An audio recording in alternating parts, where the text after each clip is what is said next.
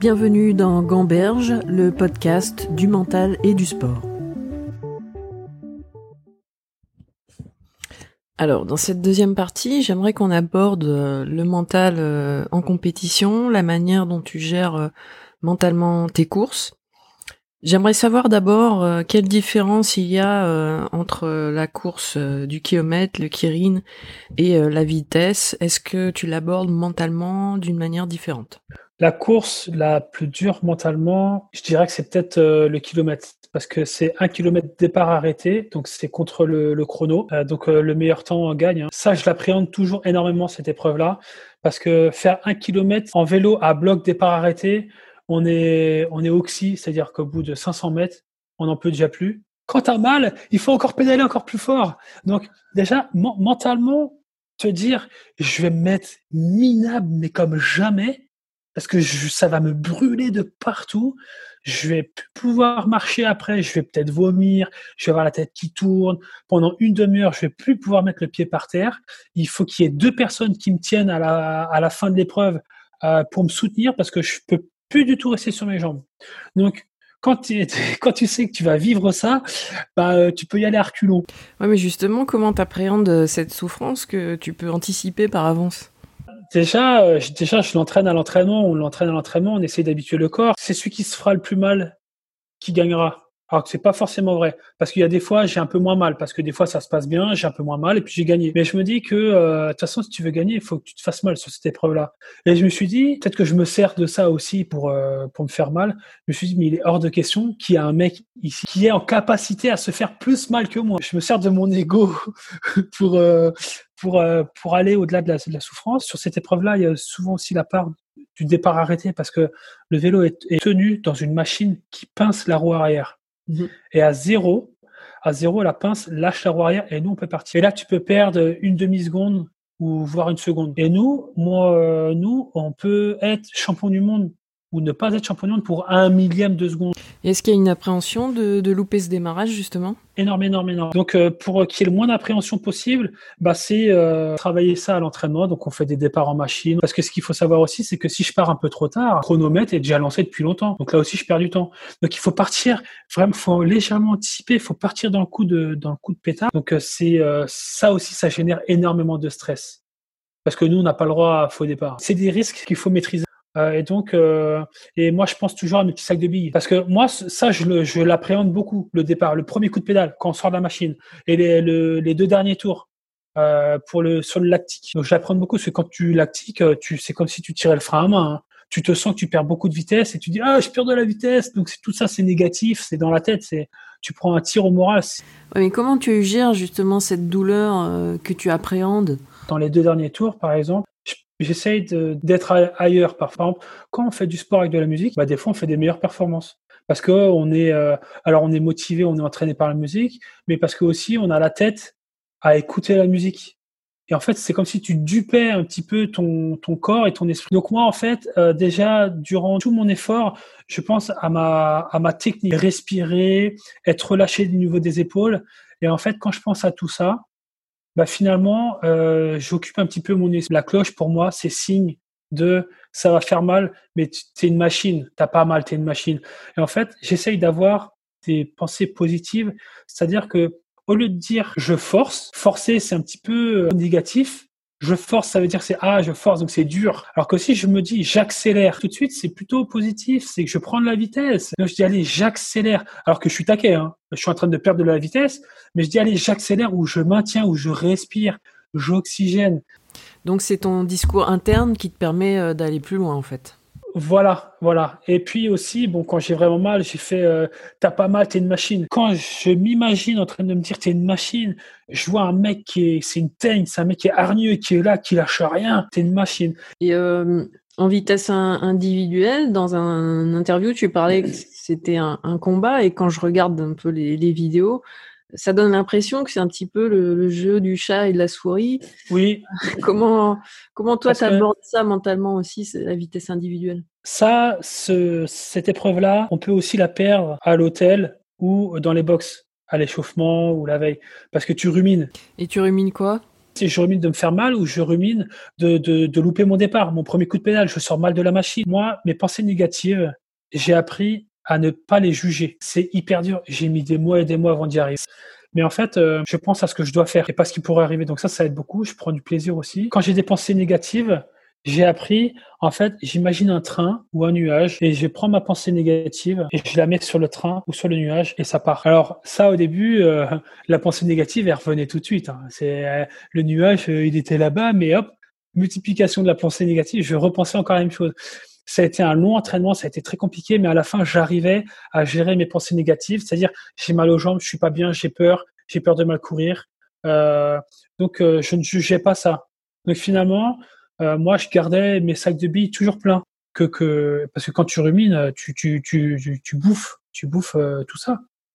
Mais si tu compares un peu le kilomètre et la vitesse individuelle où tu as tu as un adversaire euh, direct, est-ce que mentalement tu as le même processus, sachant que d'un côté tu dois faire par rapport à toi-même uniquement, et là tu as quand même un adversaire direct que tu regardes en plus, euh, bah oui. il regards, il y, a, tout ça. Donc là oui, euh, c'est un petit peu différent parce que j'ai un adversaire et puis il faut que je fasse par rapport à ses faits et gestes. là, il faut que je gère de la, de la tactique. Mmh.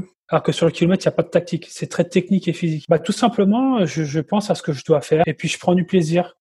Euh, franchement, prendre du plaisir dans ce qu'on fait, ça désinhibe énormément.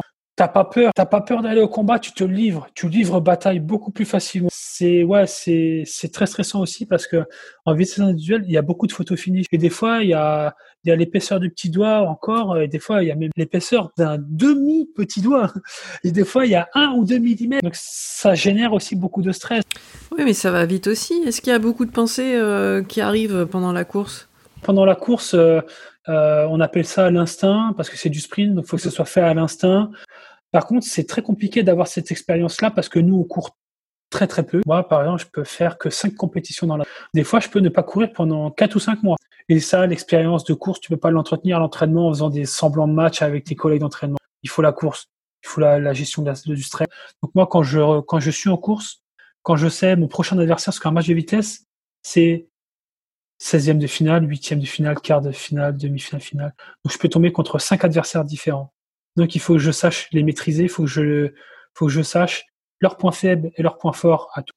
Et euh, savoir gérer ses émotions parce que un match de vitesse, c'est du matin au soir. Un mhm. tournoi de vitesse, euh, c'est sur deux jours. Donc le soir, quand tu as fini ta première journée, il te reste le lendemain les demi-finales et finales. Euh, le soir, quand tu te couches, tu dis ouais, je tombe contre par exemple demain en demi-finale, je tombe contre le champion du monde. C'est là aussi où ça se perd un champion, un, championnat du monde. C'est là où ça se perd quand je dis qu'on perd un, on perd une course à l'hôtel parce qu'on rumine trop, euh, on n'arrive pas à, à, se détacher de la compétition. Et aussi dans les box, parce que dans les box, tu as l'échauffement, euh, tout ça, tu, tu, peux stresser à fond. Ah, donc tu rumines, t'as peur, t'as peur, parce que tu dis que putain, lui, déjà physiquement, il a été plus vite que moi lors des qualifications. Donc si tu penses à tout ça, bah là, tu te mets, tu, tu te tires une balle dans le pied. Donc c'est c'est ça qu'il faut savoir gérer aussi. Et à l'hôtel, franchement, à l'hôtel, puis quand tu as du mal à t'endormir le soir, parce que déjà tu rumines ce que tu as fait la journée, tu ressasses, et puis pendant ce temps-là, ton cerveau il tourne, et puis tu bouffes encore ton énergie, alors que moi j'ai appris, la compétition est finie, je ressasse rien du tout, je coupe, euh, coupe euh, coupure moteur là-haut. Je pense à ma récupération, à me reposer l'esprit, parce que demain, je repars au combat et demain, j'ai encore un autre titre de champion du monde à gagner. C'est ça qui est dur aussi quand tu es champion du monde. Tu as envie de le fêter, mais le lendemain, tu as une autre épreuve. Et le surlendemain, tu as encore une autre épreuve et que tu dois gagner. Putain, je suis champion du monde, mais si c'est le moment, eh bien non, c'est pas le moment. Calme-toi. Et dans ta tête, voilà, tu te refais le podium, tu te refais la Marseillaise, c'est pour ça que la prépa mentale, maintenant, c'est indispensable. Et je m'en rends compte. Parce que des compétitions comme ça, des, championnats du monde, c'est, comme tu dis, c'est hyper long. Et, je suis d'accord, je pense qu'en tout cas, avec les sportifs avec lesquels je, je travaille, je vois que ça prend du temps justement gérer ses émotions. Bah, tu gagnes une course, mais le lendemain, tu dois refaire ta une autre course, etc. Mm. Tu es content euh, du moment et après, faut repartir. Enfin, il y a toujours ce, ces pics d'émotions, en fait, euh, positives, négatives, qui, qui sont en permanence là et qui sont pas là dans la, vie euh, quotidienne, hein, on va dire. Est-ce que ça, tu penses que c'est primordial à, savoir gérer ces, ces pics d'émotions dans une compétition? Énormément. Ah bah, comme, comme je viens de le dire, si je suis champion du monde ou si je fais deuxième battu à un millimètre, tu peux là, par contre, là, dans ce cas-là, quand tu fais deuxième à un millimètre, tu tombes au fond du trou, et puis euh, tu peux totalement te démobiliser. Le lendemain, tu as une autre course, une autre chance, et puis euh, tu passes totalement au travers parce que la veille, tu es dégoûté d'avoir perdu pour un millimètre ou un millième de seconde. Donc toute ta préparation que tu as fait depuis des mois, c'est à foutre à la poubelle. C'est primordial de, savoir gérer ces, pics euh, émotionnels. Il faut s'en servir euh, pour un petit peu rester sur son nuage. Ça, c'est bien par contre, parce que ça te donne confiance. Quand tu es champion du monde, tu as ton pic émotionnel positif. Euh, le lendemain, faut remettre ça. Tu as gagné la première journée, tu as une autre épreuve le lendemain, et puis tu en as une autre le surlendemain. Tu te dis, bon, bah ça y est, je suis champion du monde la première journée. Ah, ça y est, c'est comme si mes championnats du monde étaient réussis. Tu peux avoir un relâchement parce que tu pas assez déterminé, parce que tu n'as plus trop le couteau entre les dents. Donc, c'est gymnastique mentale qu'il faut savoir euh, gérer. Alors on n'a pas encore parlé de la troisième épreuve, le Kirin, où là c'est différent parce que tu as un adversaire euh, direct. Je me demandais si mentalement euh, tu l'abordais de la même manière ou si par exemple il y avait plus la peur de chuter que tu avais en tête. Énormément, puisque le Kering, il y a beaucoup de chutes. On est 6 six, six, kamikazes. Tu es lancé par une moto. Donc euh, la moto elle s'écarte à 50-55 km heure et puis on va faire le sprint jusqu'à 75 km heure environ.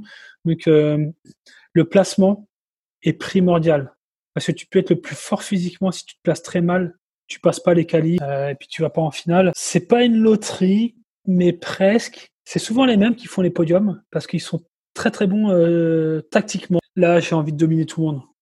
Je regarde tous mes concurrents on est six, donc j'ai cinq mecs à regarder avant la course.